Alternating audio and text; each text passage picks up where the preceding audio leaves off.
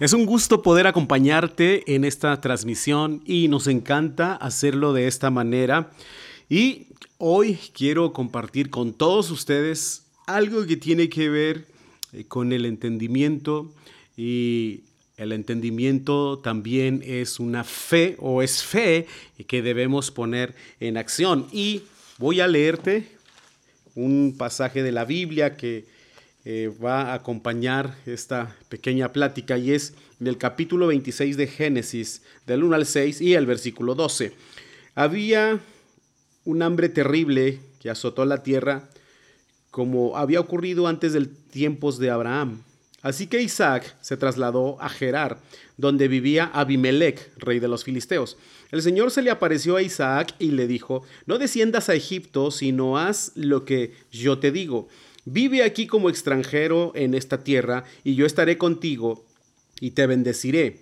Yo, con estas palabras, confirmo que te daré todas estas tierras a ti y a tu descendencia, tal como le prometí solemnemente a Abraham tu padre.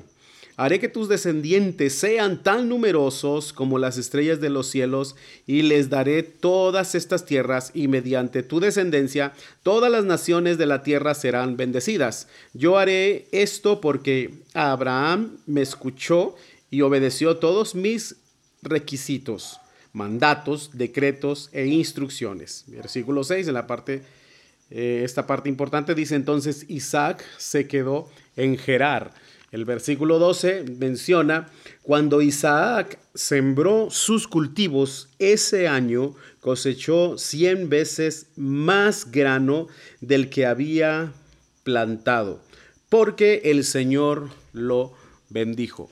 Hay algo tan impresionante que me cautiva y llama la atención eh, de mi vida, y es la oportunidad que pudo ver Isaac en medio de un tiempo de complicación o de adversidad. Todos podemos observar la adversidad, pero quizás no todos tenemos el entendimiento para poder actuar de manera sabia en la adversidad. Entonces no son los tiempos los que Ah, enfrentamos que están en contra nuestra, no son circunstancias, no son situaciones, no son ni siquiera personas, son eh, mis propias decisiones de cómo eh, acciono en mi vida, cuánta sabiduría y cuánto entendimiento tengo, que también es el desarrollar mi fe. Y, e Isaac vio una oportunidad en Gerar, Aún a pesar de que todo era desalentador, había una hambruna terrible que azotaba eh, esa región de Gerar y la indicación de Dios es quédate aquí. A veces nosotros queremos ir a donde Dios no nos ha dicho que vayamos. Por eso no alcanzamos la bendición, por eso la promesa se aleja de nosotros o decirlo de esta manera, yo sin entendimiento me alejo de la bendición y de las promesas de Dios, porque decido actuar de manera prematura, de una manera equivocada o sencillamente porque me ganan mis emociones. Pero hoy queremos... Ah, traer este, este mensaje sencillo y yo quiero decirte que el resultado fue que en la oportunidad Dios bendijo a Isaac porque él fue capaz de hacer algo inusual cuando todo era eh, común y ordinario.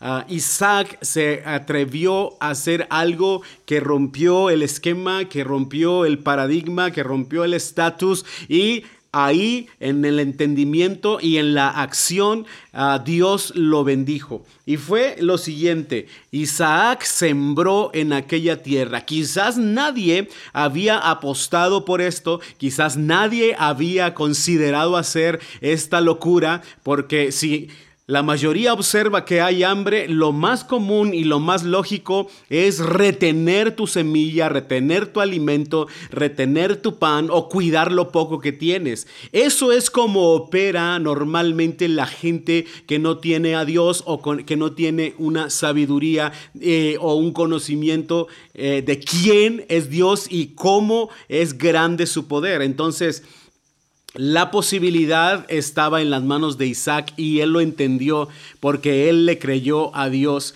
Y ahí en esa tierra como les dije hace un momento, lo inusual comenzó a verse y lo inusual siempre nos trae resultados inusuales. No esperes ver cosas diferentes haciendo lo mismo. Necesitas tú hacer algo diferente, algo inusual. Y yo quiero eh, mencionarte tres eh, cosas muy breves que sucedieron allí en Gerar. Una respuesta de Dios en la adversidad. En primer lugar, Dios le dijo, quédate aquí. Y Isaac obedeció y se quedó allí. Y lo segundo es, él entendió que había una bendición en la adversidad. Y él vio la oportunidad, él vio a un Dios de poder y por eso decidió ir por su bendición al obedecer a Dios.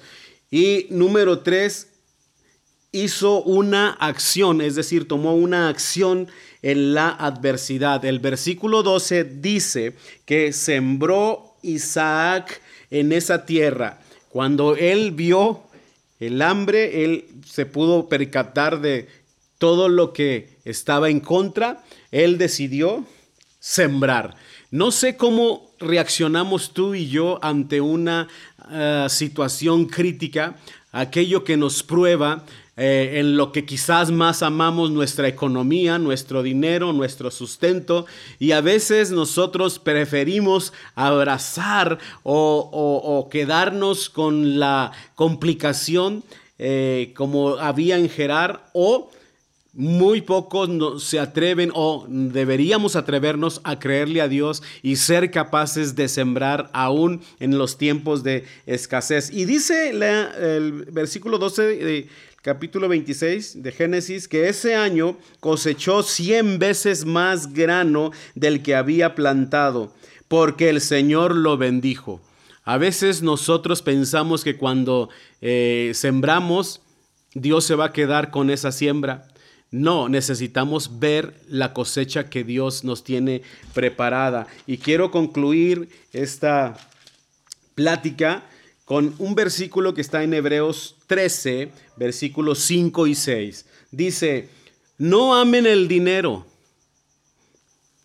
O sea, no, no dice que el dinero sea malo, pero lo que sí puede ganar nuestro corazón es amar al dinero.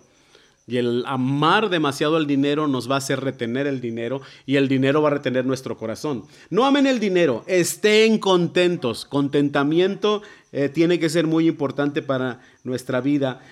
Dice, estén contentos con lo que tienen, pues Dios ha dicho, nunca te fallaré. Escúchame bien y voy a puntualizarlo. Dios ha dicho, nunca te fallaré, jamás te abandonaré. Versículo 6, así que podemos decir con toda confianza, el Señor es quien me ayuda, por tanto no temeré.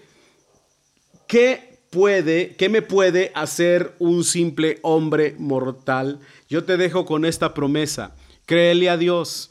Atrévete a romper cualquier cosa con una acción. Recuerda que tu bendición y tu respuesta están en lo que tú y yo accionemos. Deseo que esta palabra pueda bendecir tu vida y que con toda confianza sigamos creyendo a Dios que sabe bendecir y recompensar y al que siembra generosamente va a recibir generosamente una cosecha. Que Dios te bendiga. Hasta luego.